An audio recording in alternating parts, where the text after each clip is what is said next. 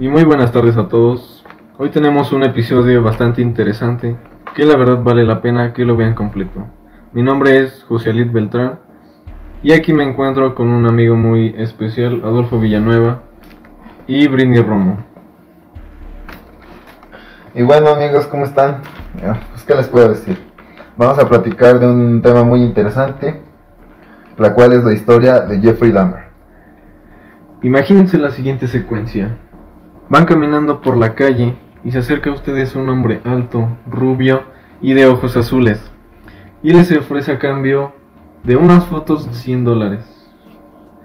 ¿Quién se atrevería a aceptar Yo lo haría, propuesta? yo lo haría. Yo lo haría. Bien, ¿y tú, Britney? También, ¿no? Imagínense. Qué ganancia. Bueno, Eh, bueno, si los dos decidieran aceptar esta propuesta, eh, irían a su apartamento. Pues Bueno, suena tentador. es que 100 do- son 100 dólares, carnal. Bueno, lo primero que les sorprende al llegar a su apartamento es un olor horrible, como a carne podrida, como si se hubieran dejado el refrigerador abierto durante semanas y semanas y la comida se hubiera empezado a podrir.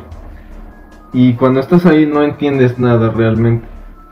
Pero ese hombre los invita a su dormitorio, pasa hacia allá, pero una parte porque quieres realmente el dinero que te prometió, los 100 dólares. Ujú. Que es por lo que están ahí, ¿no? Supongo. Sí, sí, pues, De hecho.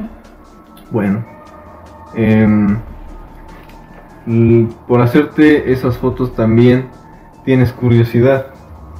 Entras a su habitación y ves todo lleno de pósters de hombres desnudos en las paredes. ¿Qué piensan acerca de? Qué fuerte. Qué fuerte, o sea, el, tanto el, todas las víctimas, ¿no? Que vieran ese, ese, to- esa- esas escenas en realidad. Sí, realmente sí. Qué fuerte. Hay un televisor y en el televisor en ese mismo instante se está reproduciendo El Exorcista 3, que contiene una de las escenas más terroríficas de la historia. Y de repente, cuando estás despistado, ese hombre te pone las esposas en la muñeca, se acerca a ustedes, les pone su cabeza en el pecho y saca un cuchillo y les dice la siguiente frase. Esta noche voy a comerme tu corazón. Ala. En ese momento, ¿qué piensan ustedes? Ya valió. Ah, no, no, quisiera yo estar en los pies de las víctimas. Lo turbio de esta historia es que no es una de ficción. En este podcast la historia es absolutamente real y documentada. La vida de uno de los asesinos en serie más famosos y más depravados sexualmente en toda la historia de la humanidad es Jeffrey Louis mejor conocido como el caníbal de Milwaukee. Es increíble en todo el mundo gracias a una serie eh, que fue que ha sido famosa y pues ya saben cualquier serie incluso en Inclusive realmente no exageran las, los Sí, personajes. son exageraciones. Sí, exageran. hay personajes romantizados Exacto. Sí. Personajes idealizados de este es el propio Jeffrey Dahmer pues que aquí nosotros la verdad pues se ve muy muy tenso en algunos momentos y muy desagradable y pues sumamente interesante Bueno, pues vamos a empezar. Jeffrey Dahmer nace el 21 de mayo de 1960 en la ciudad de Milwaukee. Desde muy joven empieza a tener una obsesión muy extraña. Se sentía fascinado, atraído, ¿por qué creen? Por las vísceras. todo eso. Exactamente. Ajá, es que yo igual había visto que su papá desde muy chiquito le enseñó todo eso.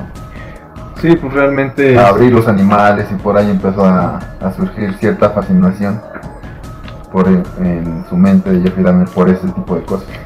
Claro, empezó con una obsesión bastante extraña, Exacto. que se sentía atraído por el interior de los animales, sobre todo de los animales muertos.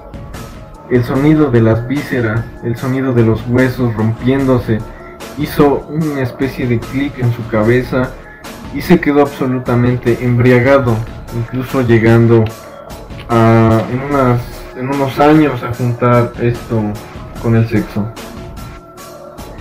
Este, ahí sintió una fascinación absoluta y unas ganas de tocar, de ver, de pasar esas vísceras por la cara y por todo su cuerpo. Eh, Jeffrey no tenía un control, muchas veces salía de su casa, iba hacia la carretera y cada animal muerto que se encontraba pues lo guardaba y lo empezaba él mismo a hacer diferentes cortes en el abdomen y a mirar lo que había dentro.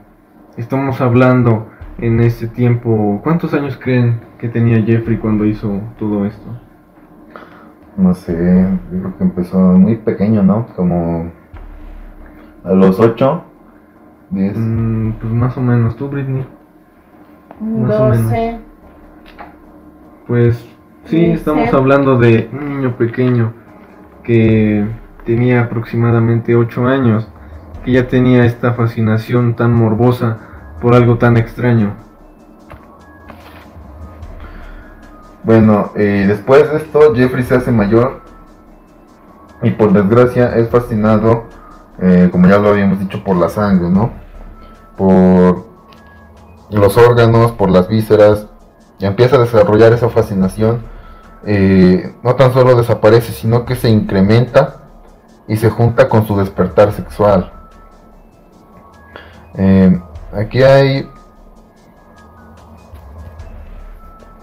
Y aquí tenemos dos temas a, considerar muy importantes que fueron lo que desarrollaron a Jeffrey, desarrollar estas, estos gustos. El primero es que pues, era homosexual, ¿no? Y segundo, que siente atracción por la dominación, por esa idea de agarrar a un amigo o un adolescente u otro hombre y dominarlo. En 1990 eh, fue la época donde Jeffrey eh, más mataba.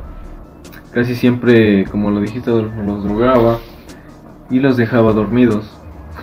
Y una situación muy perturbadora es que cortaba las cabezas de sus víctimas y sus genitales y los conservaba en una especie de líquido como acetona para que obviamente se conservaran. ¿no? O sea, la perturbación en su cabeza que tenía este, este personaje para ya estar haciendo todo eso y mantener, mantener esas, como dices, los genitales, la cabeza. Dicen, los metía en acetona. Los metía en acetona y ya para que se conservaran y ahí los tuviera, o sea. Se conserva más en formol. bueno, pero pues, este personaje lo hacía así pues parece que le funcionó.